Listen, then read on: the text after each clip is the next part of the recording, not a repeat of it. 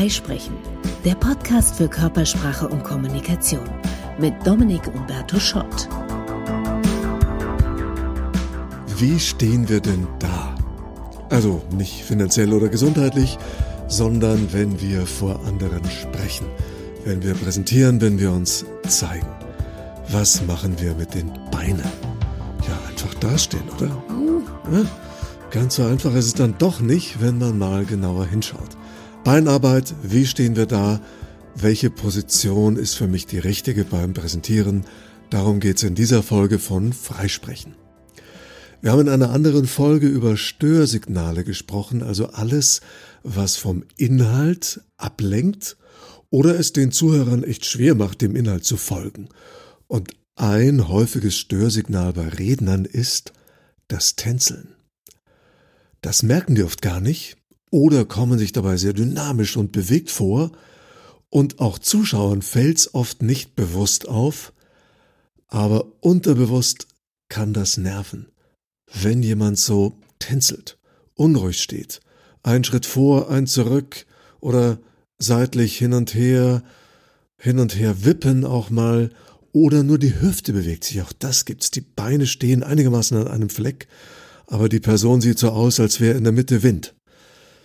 Hm, schwanken oder mit den Fersen wippen, auch das gibt's, wenn Menschen etwas betonen. Haben Sie vielleicht schon mal gesehen? Da wippen die mit den Fersen nach oben, als würden sie irgendwo hinhüpfen wollen, wie das HB-Männchen kurz vor dem Absprung. Das alles sind subtile Störsignale, subtil deshalb, weil viele Menschen die gar nicht bewusst wahrnehmen, unbewusst aber stören sie, denn dieses Hin und Her gehen verschmiert die Botschaft. Was sollen wir also tun? Die Sprache gibt uns da einen ganz guten Hinweis, denn wir bevorzugen ja Menschen, die einen klaren Standpunkt vertreten, die für etwas stehen, fest mit beiden Beinen im Leben stehen oder noch besser auf dem Boden der Tatsachen. Also es gibt viele Metaphern, viele Sprachbilder, die schon zeigen, dass wir das ganz gut finden, wenn jemand feste steht. Heißt also Empfehlung, Faustregel wäre fester Stand. Und tatsächlich ist der feste Stand einer der Erfolgsfaktoren in der Körpersprache beim Präsentieren. Jetzt höre ich schon, wie viele sagen, Moment, ich kenne ganz viele Top-Redner und beim TED Talk sehe ich das auch ständig, die laufen hin und her. Okay. Erstens.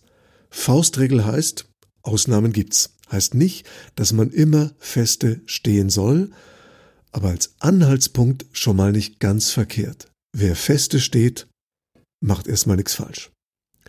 TED Talk, wieder was anderes. Das wird gefilmt aus mehreren Perspektiven und die mögen das ganz gern, wenn Bewegung in ihren Videos ist. Deswegen werden die Redner auf TED Talks zum Teil darauf gecoacht, immer mal wieder ein paar Schritte von links nach rechts zu machen, weil dann nämlich auch die Kameraposition sich ändert. Nicht alles, was wir im TED Talk sehen, ist eins zu eins übertragbar und sinnvoll für unsere Präsentationen. In vielen Situationen sind Redner ohnehin an einen Standpunkt mehr oder weniger fixiert, festgenagelt, nämlich dann, wenn sie am Rednerpult stehen und da sind Mikrofone montiert. Dann können sie schon mal gar nicht weglaufen oder sollten es nicht, weil sie sonst von den Mikrofonen nicht mehr aufgefangen werden. Aber wenn es keinen Rednerpult gibt, Leute frei stehen, ah, wunderbare Sache, frei stehen, dann ist oft überschüssiges Adrenalin dafür verantwortlich, dass so hin und her getigert wird. Okay, vielleicht auch Dynamik. Wir sind so boah, dynamische Präsentatoren. Aber ganz ehrlich, ich glaube, es ist meistens Adrenalin im Spiel. Bisschen Nervosität und die arbeitet sich dann eben in den Beinen ab. Ach, und ich merke schon, der heutige Podcast wird auch eine Übung in bildhafter Vorstellungskraft, weil vieles, was wir heute besprechen, müsste man eigentlich vormachen. Okay, ich werde versuchen, es plastisch auszudrücken und dann werden wir das schon hinkriegen, wir zwei.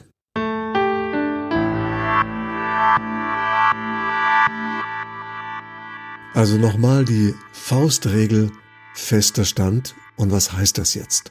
Gewicht auf beiden Füßen. Manche Kollegen sagen, man soll Standbein, Spielbein stehen, weil das natürlicher und lockerer wäre. Kann sein. Dann würde ich diese Haltung empfehlen für informelle Teile meiner Präsentation. Also, wenn ich im Dialog bin, eine Geschichte erzähle, ein Beispiel gebe, eine rhetorische Frage gestellt habe, interaktive Elemente habe, aber immer wenn es wichtig ist, Eröffnung, Kernbotschaft, Abschluss, dann würde ich mich ganz grad hinstellen und das heißt Gewicht auf beiden Füßen und das sollte unsere Grund- und Ausgangshaltung sein. Von da aus können wir dann ja sehen, was an Bewegung passt zu mir, meiner Botschaft und dem Kontext, weil das ist immer die Regel. Nämlich, dass es gar keine Regel gibt, zumindest keine absolute, so wäre es richtig oder falsch, sondern dass es eben immer darauf ankommt, wer spricht zu wem, worüber, in welchem Kontext. Das heißt, es kann sinnvolle Ausnahmen oder Abweichungen von dieser Faustregel fester Stand geben. Und fest heißt schon mal Achtung, nicht steif. Also wie wollen wir dastehen? Die Füße hüftbreit. Einmal nach unten gucken, checken, wie breit ist denn meine Hüfte tatsächlich. Äh, Männer haben so die Tendenz, die Breite ihrer Hüfte etwas zu überschätzen. Dann kommt diese Sportlerhaltung raus. Ich nehme hier Platz ein, mich kriegt so schnell hier keiner weg. Bei Frauen sieht man gelegentlich das Gegenteil, die stehen mit den Füßen ganz nah zusammen und nehmen damit wenig Raum ein. Ob gewollt oder nicht, aber das drückt natürlich aus. Ach, ich nehme hier niemand Platz weg, ich brauche nicht viel, müsst mich nicht so ernst nehmen. Hm. Auch ist man leicht umzuschmeißen, kann man ja gerne mal versuchen. Der Unterschied zwischen hüftbreit stehen oder die Füße eng zusammen ist Wackeligkeit. Habe ich die Füße eng zusammen, muss mich an der Schulter nur jemand anstupsen, schon komme ich ins Wanken. So sollte ich nicht stehen, so habe ich nämlich keinen festen Standpunkt. Also, Füße hüftbreit, Rücken aufrecht und fest. Wer möchte, kann gern dieses Bild benutzen, dass wir dastehen wie ein Engel, dem eigentlich hinten aus den Schulterblättern riesige Schwingen wachsen. Ja, und dann steht man ganz automatisch ein bisschen majestätischer da. Wichtig auch, wir wollen uns nicht vorne festmachen, sondern der Trick ist, vorne weich, hinten fest. Und dann können wir uns gern auch noch, letztes Bild, eine kleine Schnur, einen Bindfaden vorstellen, der am Scheitel uns noch diesen entscheidenden Zentimeter whoop, nach oben zieht, damit wir gerade und aufrecht sind ohne in eine steife Haltung zu kommen. Wir wollen nicht wie ein Lineal dastehen. Schauen wir ein lebendiger Mensch. Also nicht angewurzelt, sondern in Bewegung. Bewegung heißt dann aber nicht rumlaufen, nicht tänzeln, sondern Bewegung im Oberkörper. Und natürlich zu uns und unseren Botschaften passend. Manche sind eher sehr bewegte Menschen, dann gerne mehr Bewegung, bitte im Oberkörper. Andere sind ruhiger, statischer, stehen fast da wie eine Statue. Wunderbar. Nichts falsch dran. Faustregel hier, präsentieren und stehen wie ein Baum. Der Stamm fest verwurzelt im Boden, die Äste bewegen sich im Wind.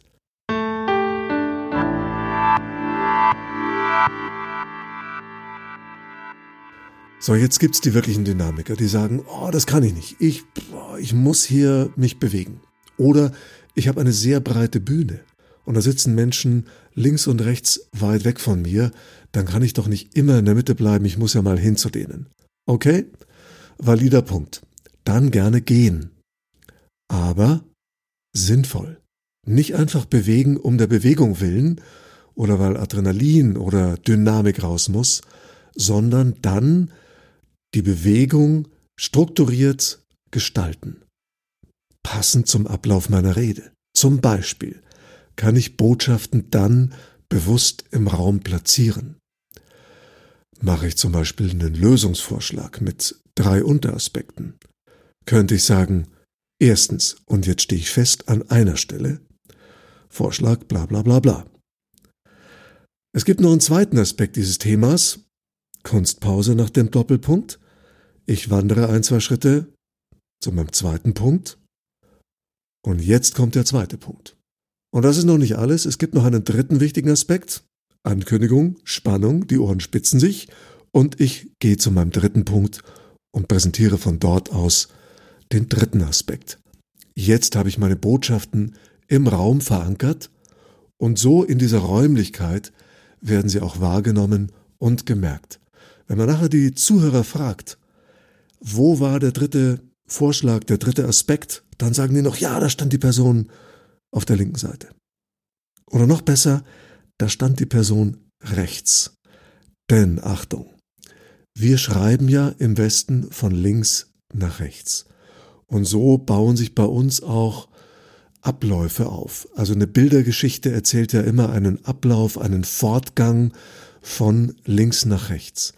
Und immer wenn ich beim Präsentieren inhaltlich also einen Prozessverlauf, einen zeitlichen Verlauf aufmache, dann ist es natürlich sinnvoll, wenn ich den räumlich gestalten möchte, durch meine Körperposition oder durch Gestik, das von mir aus gesehen spiegelverkehrt zu machen, damit dann vom Publikum aus gesehen die Richtung, die Laufrichtung stimmt.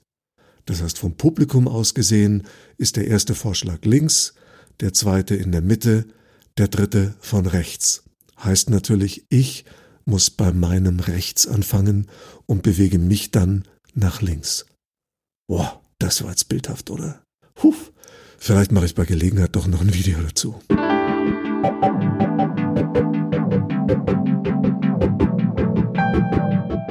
So, jetzt ist das Platzieren der Botschaften im Raum eine sehr bewusste und sehr gewählte Möglichkeit. Die kann man auch überstrapazieren. Wenn man das übertreibt, dann wirkt es irgendwann auch gewollt und die Leute denken sich, okay, was hat die denn da einstudiert? Wer sich einfach so bewegen möchte, dann zumindest mitnehmen als Faustregel, bewegen erst, wenn ein Gedanke an einer Stelle beendet ist. Auf keinen Fall mitten im Gedankengang und noch weniger mitten im Satz bewegen, sonst verschmieren wir die Botschaft. Wer nicht glaubt, dass das komisch aussieht, kann ja sich mal filmen und das Ganze dann fast forward angucken so habe ich das gelegentlich schon mit Coaches gemacht. Wenn die mal im Schnelldurchgang sehen, wie das aussieht, dann sehen sie plötzlich, boah, ich tigere hin und her. Das wirkt eigentlich unruhig. Wie jemand, der keine Struktur im Vortrag hat. Und Struktur ist ja was, die wollen wir gar nicht sehen, die wollen wir spüren. Struktur ist wie Knochenbau. Das Skelett hält alles zusammen, aber wir wollen nicht die Knochen sehen.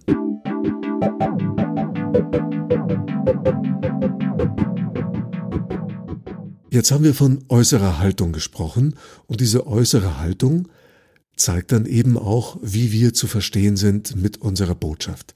Stehen wir fest an einem Platz, vertreten wir eben einen klaren Standpunkt. Bewegen wir uns, sind wir dynamisch oder, wenn wir es schlecht machen, strukturlos. Streng genommen könnte also ein Chaot strukturiert darüber kommen, wenn es ihm gelingt, sich zu beherrschen und beim Präsentieren die Körpersprache ruhig zu halten. Wir können aber nicht nur von außen nach innen gucken, sondern auch von innen nach außen und dann zu überlegen, welche Haltung habe ich innerlich und welche äußere Haltung passt dann tatsächlich zu mir. Wie stehen wir im Leben? Hui, tiefe Frage. Also wenn das Leben eine Frage ist, was ist unsere Antwort? Sind wir eher Nehmer oder Geber? Konsument oder Produzent. Jemand, der vorangeht oder jemand, der gut strukturiert. Jemand, der gestaltet oder verfeinert. Eher Denker, Organisierer, Umsetzer, Beziehungsmenschen. Ist uns Sicherheit wichtig oder Abenteuer und so weiter. Welche Qualität bringst du mit? Welches Element zum Beispiel steht für dich? Erde, also fest, nüchtern. Wasser, zugänglich, gefühlig. Feuer, beweglich und pragmatisch, schnell. Oder Luft, noch beweglicher, entzündlich, kreativ. Instinktiv können die meisten von uns was mit den vier Elementen anfangen und wenn man die aufmalt, haben wir meistens eine Idee, wo würden wir uns denn hinstellen, wo sind wir denn eher zu Hause? Erde, Feuer, Wasser oder Luft ganz klar Erdtypen eher ruhig und feste stehen. Feuertypen eher Bewegung, dann die Bewegung bitte dosieren. Wasser auch eher ruhig stehend, aber obenrum sehr beweglich, weil sehr stark im Gefühl. Luftzeichen auch sehr beweglich. Achtung, Gefahr, dass es wirklich unstrukturiert aussieht. dann umso mehr feste stehen, die Bewegung dann mehr in der Mimik und in der Gestik haben, Leidenschaft, Begeisterung da ausdrücken, nicht in Tanzbein.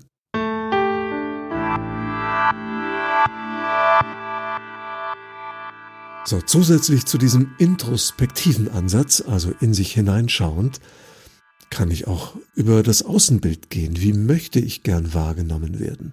Nahbar, authentisch. Was wäre mir da besonders wichtig? Möchte ich lieber kraftvoll rüberkommen oder inspirierend oder glaubwürdig? Leicht auszumalen, welche Körperhaltung mehr Glaubwürdigkeit vermittelt, welche mehr kraftvoll vermittelt, welche mehr Flexibilität und Kreativität vermittelt. Selbst da würde ich immer noch als Faustregel mitnehmen, wenn Bewegung, dann immer tendenziell mehr davon im Oberkörper als in den Beinen. Und wenn in den Beinen, dann zumindest nicht dauernd immer wieder mal einen Ruhepunkt ansteuern und von dort aus mal ein, zwei klare Botschaften setzen, bevor wieder ein Bewegungsimpuls kommt. Mit der äußeren Haltung können wir unsere innere Haltung ausdrücken, sichtbar machen oder auch beeinflussen. Innere und äußere Haltung stehen in einer Wechselwirkung. Wenn wir mit Trauermiene und gesenktem Kopf durch den Raum gehen, dann werden wir uns nach kurzer Zeit so fühlen, wie wir aussehen. Zum Glück funktioniert das auch umgekehrt. Haben wir also heute nicht unseren besten Tag, sollen aber gleich einen frischen Eindruck machen und präsentieren, dann können wir Powerposing machen. Das heißt, wir stellen uns etwas breitbeinig hin, reißen die Arme nach oben, zwingen uns zu einem Lächeln, reißen die Augen auf. Dann werden wir nach ein, zwei Minuten so uns fühlen, wie wir aussehen. So überlisten wir unser Kleinhirn. Nach einiger Zeit nämlich sagt Kleinhirn zu Großhirn, hey, sag mal, was ist los? Ich stehe da wie ein Sieger, als hätte ich gerade irgendwie die Goldmedaille gewonnen. Habe ich irgendwas verpasst? Großhirn Kleinhirn, keine Ahnung, aber sieht toll aus, fühlt sich klasse an. Weißt du was? Hau doch mal so ein paar Endorphine raus. Mach das, Kleinhirn. Sind wir traurig? Sehen wir auch so aus unter Umständen. Gucken wir traurig? Fühlen wir uns bald so. Umgekehrt fühlen wir uns so ein bisschen unsicher, Schauen aber siegesgewiss, fühlen wir uns bald so, strahlen es auch glaubhaft aus. Amerikaner sagen dafür kurz und griffig, fake it till you make it. Und das hat nichts mit mangelnder Authentizität zu tun, denn nach ein paar Minuten fühlen wir uns ja tatsächlich und echt und authentisch so, wie wir uns äußerlich geben. Man kann sich einfach in eine Stimmung ein Stück weit versetzen. Zur inneren Haltung noch eine wunderbare alte Indianergeschichte. Ein Indianer sitzt mit seinem Sohn am Lagerfeuer und sagt, mein Sohn, in jedem von uns tobt ein Kampf zwischen zwei Wölfen. Der eine Wolf ist böse. Er kämpft mit Neid, Eifersucht, Gier, Arroganz, Selbstmitleid, Lügen, Überheblichkeit, Egoismus und Missgunst. Der andere Wolf ist gut. Er kämpft mit Liebe, Freude, Frieden, Hoffnung, Gelassenheit, Güte, Mitgefühl, Großzügigkeit, Dankbarkeit, Vertrauen und Wahrheit. Da fragt der Sohn, und welcher der beiden Wölfe gewinnt? Der ältere Indianer schweigt eine Weile, dann sagt er, der, den du fütterst. In diesem Sinn, lasst uns die richtige Haltung einnehmen, innerlich wie äußerlich. Das war Freisprechen, der Podcast für Körpersprache und Kommunikation. Themenanregungen, Fragen und Feedback gerne an hallo@dominikschott.de.